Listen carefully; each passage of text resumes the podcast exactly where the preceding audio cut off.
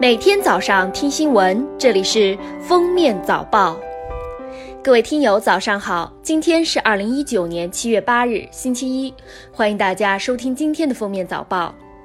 首先来听今日要闻：中央气象台七日发布暴雨黄色预警，中国气象局启动重大气象灾害暴雨四级应急响应。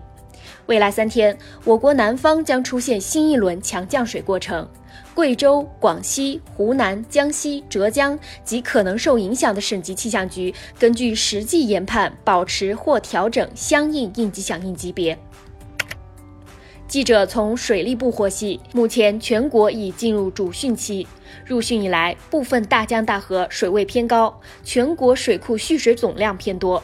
预计长江中下游、太湖、第二松花江、辽河等流域将发生区域性较大洪水。黄河上游近期来水持续偏多，可能发生区域性较大洪水。海河流域部分水系、淮河、珠江、长江上游可能发生区域性暴雨洪水。七月六日，良渚古城遗址正式列入世界遗产名录，加上五日被列入世界自然遗产名录的我国黄渤海候鸟栖息地第一期，至此，我国世界遗产总数达到五十五处，居世界第一。互金整治领导小组和网贷整治领导小组近日联合召开网络借贷风险专项整治工作座谈会，明确下一阶段将稳妥有序化解存量风险，多促并举支持和推动机构良性退出或平稳转型，维护各地经济金融和社会政治稳定。上海证券交易所发布消息称，科创板首批公司上市的条件基本具备，将于七月二十二日举行科创板首批公司上市仪式。首批上市公司共二十五家。下面是热点事件。二零一七年，圆明园如园遗址考古中，工作人员发现了十一颗古莲子。经过中科院专家的监测研究和精心培育，有六颗古莲子在播种之后成功发芽。今年四月，六颗古莲子被移出温室，种植在荷花基地。七月七日，圆明园传来好消息，沉睡百年后，它们复活开花了。近日。北京丰台区市场监管局对涉事甘杜茶进行现场检查，执法人员发现该店存在未能提供榨汁机等消毒记录、用于饮品制作的巧克力酱稀奶油过期等多项问题。区市场监管局对全市四家门店予以立案调查，责令立即停止线上线下经营活动。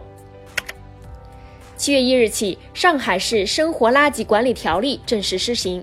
据上海市城管执法局称，截至七月六日，全市城管执法部门共依法查处各类生活垃圾分类案件一百九十起，其中对个人查处十五起，其中既包括个别小区居民，也包括个人餐饮店经营者等相关责任人。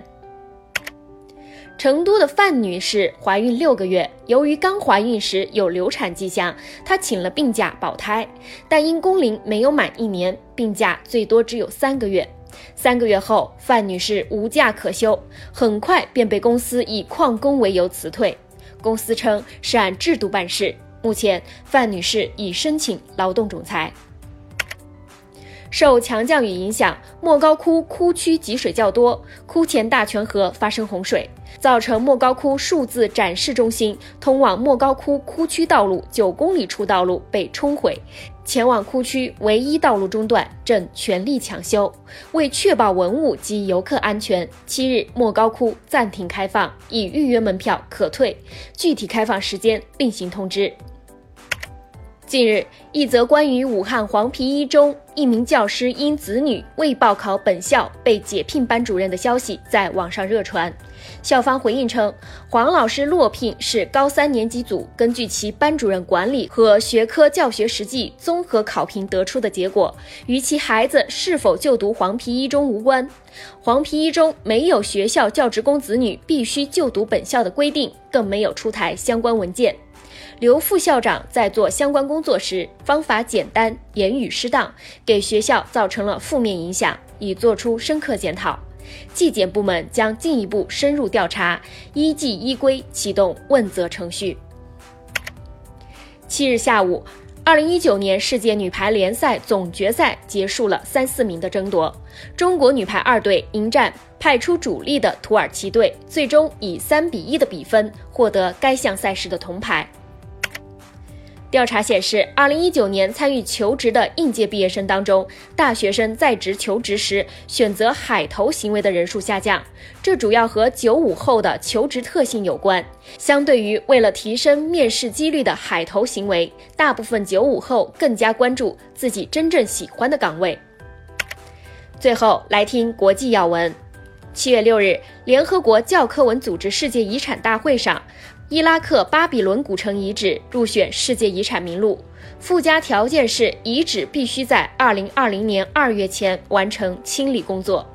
伊拉克文化部长表示，已投入两亿美元用于废墟整治。美国阿拉斯加州最大城市安克雷奇近日气温达32摄氏度，创50年来最高纪录。